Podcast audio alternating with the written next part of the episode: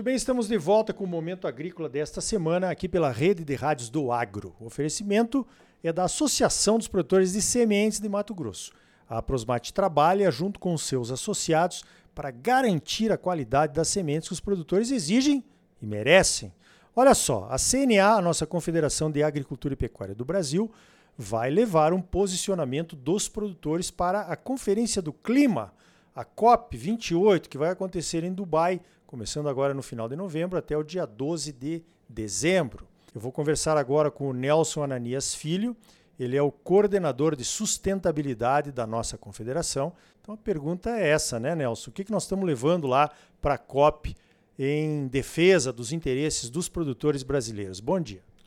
Bom dia, Ricardo. Bom dia a todos aqueles que nos acompanham. A CNA, como todos os anos, acompanha as negociações da COP com uma estratégia bastante forte, bastante agressiva para levar o melhor do agro brasileiro, para que isso subsidie os nossos negociadores, né? O grande, a grande demanda do ne negociador é ter dados científicos sólidos, comprovados, para que ele possa colocar na mesa da, de negociações. E o agro tem um monte de informação, um monte né, de, de ações que podem e devem ser levados, entregues a esses negociadores, para que a gente consiga, o melhor termo durante todas as negociações, além de levar a imagem do produtor rural às outras partes, aos outros países que compõem as negociações das mudanças do clima. A COP desse ano ela tem ah, uma abordagem muito clara e muito dedicada à questão da segurança alimentar, sistemas alimentares e transição energética é um tema que é um prato cheio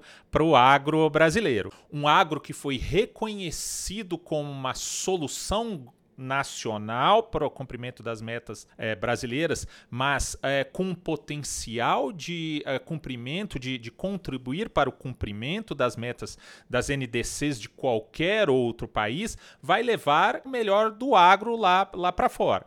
Para que ele seja conhecido, reconhecido, valorado e, se possível, remunerado por ser solução do aquecimento global. Neste primeiro momento, nós disponibilizamos aos negociadores brasileiros o que a gente, como setor agro, como representante do setor agro aí dentro da porteira, as expectativas que a gente gostaria de que fossem discutidas lá durante as negociações. Então, esse posicionamento ele vem para nivelar os negociadores que não são especialistas somente em agro, né? A, a COP ela fala mais do que agro, ela fala de energia, ela fala de transporte, ela fala de a, a emissão emissão de, de de efeito estufa na, na economia como um todo.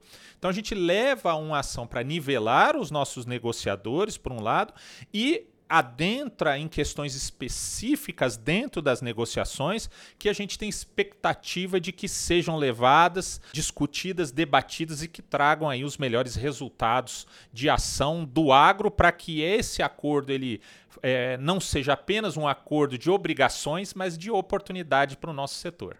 Perfeito. A gente já conhece esse trabalho da CNA, muitos produtores ainda não conhecem. Eu já tive presente lá na COP anterior a essa, duas COPs atrás, né?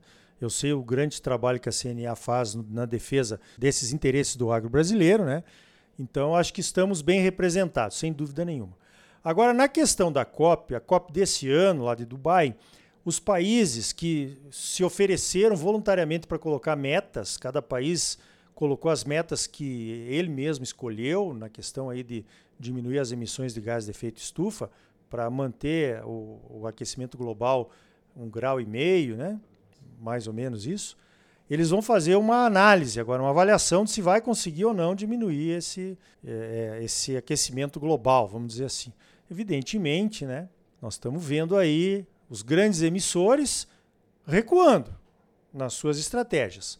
A Europa está minerando mais carvão, os Estados Unidos vão explorar mais petróleo. O Canadá teve enormes incêndios florestais, quer dizer, não está caminhando bem esse negócio. O que, que você acha que vai acontecer? Esses países vão se expor? Como é que você acha que eles vão negociar esta posição aí de não terem conseguido, pelo menos até agora, atingir aquilo a que eles se propuseram? Temos que ter a ampla consciência de que as negociações da COP não dizem respeito própria ou exclusivamente a clima. A gente tem questões econômicas bastante evidentes durante as negociações e, e defesa de posições para retomada e manutenção do crescimento econômico de todas as economias. Nós estamos saindo de um período pós-pandêmico, nós estamos aí com um período né, de conflitos aí que impactam diretamente nessa economia. E terceirizar a culpa das emissões é o que os países desenvolvidos fazem melhor, vem fazendo durante as últimas COP e vão naturalmente ou certamente farão mais é, nessa COP. O Brasil vai com uma agenda muito mais positiva. A gente vai com uma agenda da agricultura ABC de baixa emissão de carbono, a gente vai com a defesa do, do combate ao desmatamento ilegal zero. Nós vamos com uma agenda realmente sustentável. O que esses países uh, vão colocar na mesa e vão trabalhar é para terceirizar essas emissões. Ou seja, terceirizar é a, a culpa das emissões, não respeitando o princípio dos, das responsabilidades comuns porém diferenciadas. O que a gente espera que ocorra na COP é que este momento em que a gente tenha divulgado, né, pela primeira vez o mecanismo Global Stock Take, ou seja, o balanço geral daquelas metas, daquelas metas que foram propostas, empreendidas, se a gente vai alcançar um êxito ou não e o resultado, porque esse balanço ele não só é, define se vai dar certo ou não aquilo que está sendo proposto, ele propõe soluções. Então, o Brasil, nós, como essa agenda verde, positiva, sustentável, de uma transição limpa, uh, de uma agricultura referência de baixa emissão de carbono, menos emissora, mitigadora e adaptada, tem que estar preparado para que a gente alcance realmente uh, os objetivos do Acordo do País, não seja terceirizada para nós. Lembrando que já se chegou à conclusão que mitigação não é suficiente, né? E aí criou-se adaptação. Adaptação já se mostrou que não será suficiente. Já seguimos por mecanismos de perdas e danos, que essas perdas e danos elas não venham impactar o agronegócio brasileiro, porque é como repassar a conta dos danos que acontecem para uma agricultura, para um sistema e uma proposta verde como a nossa. Então, uh, o Brasil ele tem que ficar bastante bastante ligados, negociadores que são muito competentes do MRL, já sabem disso, está no nosso posicionamento, que a gente defenda que é, cada um assume sua responsabilidade, cada parte deve cumprir a sua responsabilidade sem terceirizá-la. E por último, também, nesse, nesse mesmo quesito, está havendo uma proliferação de acordos bilaterais fora do Acordo de Paris. Então a gente já teve exemplos, né? Por exemplo, o acordo do metano, né? O acordo de lideranças de floresta, e agora virá, está aí para ser é, é, discutido, um acordo sobre uh, sistemas alimentares. Sistemas alimentares ele, eles vão diretamente, impactam diretamente a produção brasileira. Nós somos grandes provedores de alimento para o mundo. Apesar de não ser vinculante esse, esse, esse processo, a gente tem que ficar e os negociadores têm que ficar atentos para que esses acordos multilaterais bilaterais fora do Acordo de Paris não criem novas obrigações, principalmente para uma agricultura que já está baseada em ações de mitigação e adaptação como a nossa. Tá vendo? Simples não é. Nós já estamos na 28ª COP. O Brasil, apesar de ser um país que se coloca sempre diligentemente para fazer mais do que os outros, não tem conseguido uh, atacar o principal problema, que é o desmatamento ilegal, né? Então, mais uma vez, a gente acredita que vai ser muito blá blá blá e pouca solução. Né? Mas o papel brasileiro é esse, o papel do agro brasileiro é esse. Nós mudamos muito a nossa agricultura, a nossa pecuária nos últimos anos. Temos o que mostrar, só não vê quem não quer, né, Nelson? É, não adianta a gente querer mostrar e uh, é, para quem não quer ver. Então esse é o grande desafio do agro brasileiro. Nós temos soluções que nós não estamos prometendo para 10, 20 ou 30 anos nós já fazemos, né? Então o produtor rural, ele já muitas vezes até sem saber, já é, já cumpre a NDC brasileira. Quando ele faz um plantio direto, quando ele faz um ILPF, fixação biológica de nitrogênio e todas as outras tecnologias do ABC. Quando ele está cumprindo o Código Florestal, ele também está sendo, está cumprindo a NDC brasileira, né? Que está lá é, é, reflorestando, né? Florestando. Então, existe sim bom, grandes exemplos do Brasil. Agora a gente tem uma dificuldade muito grande de mostrar isso lá fora, é, dado a grande resistência, né? Que nem eu falei, é difícil você tentar mostrar alguma coisa para quem não quer ver. Mas a gente vai preparado para isso.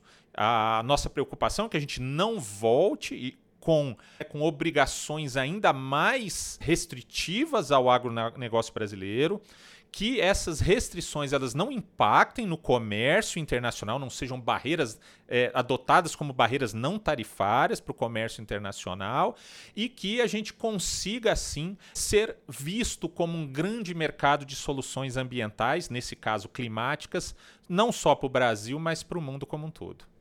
Muito bem, conversei então com Nelson Ananias Filho, ele é o coordenador de sustentabilidade da CNA, a nossa Confederação de Agricultura e Pecuária do Brasil. Nelson, parabéns pelo trabalho e obrigado pela tua participação aqui no Momento Agrícola.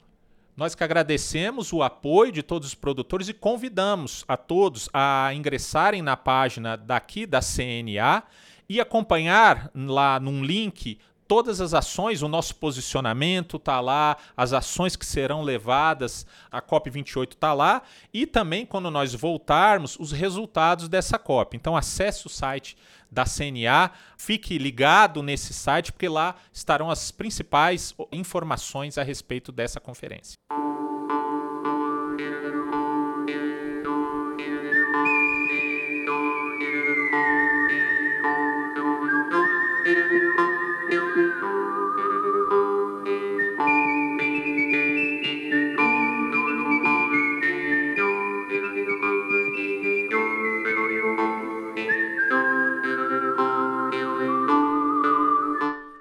Então tá aí. Olha, essas conferências do clima têm sido muito blá blá blá e pouca ação. Se nós não estivermos lá, não poderemos nos defender dos balaços que virão de todos os lados. O tiroteio vai ser grande e teremos atiradores brasileiros atirando contra o Brasil. É isso que não dá para entender. Será que fazem isso por uns dólares a mais? O que é que você acha, hein? Pense nisso. Você sempre muito bem informado, ligado aqui no Momento Agrícola.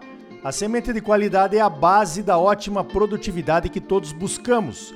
A Associação dos Produtores de Sementes de Mato Grosso, a Aprosmate, trabalha junto com seus associados para garantir a qualidade das sementes que os produtores exigem e merecem. Por hoje vamos ficando por aqui. Então até a semana que vem com mais um Momento Agrícola Mato Grosso para você. Fique aí com a trilha sonora do filme Por uns dólares a mais, um clássico. E até lá!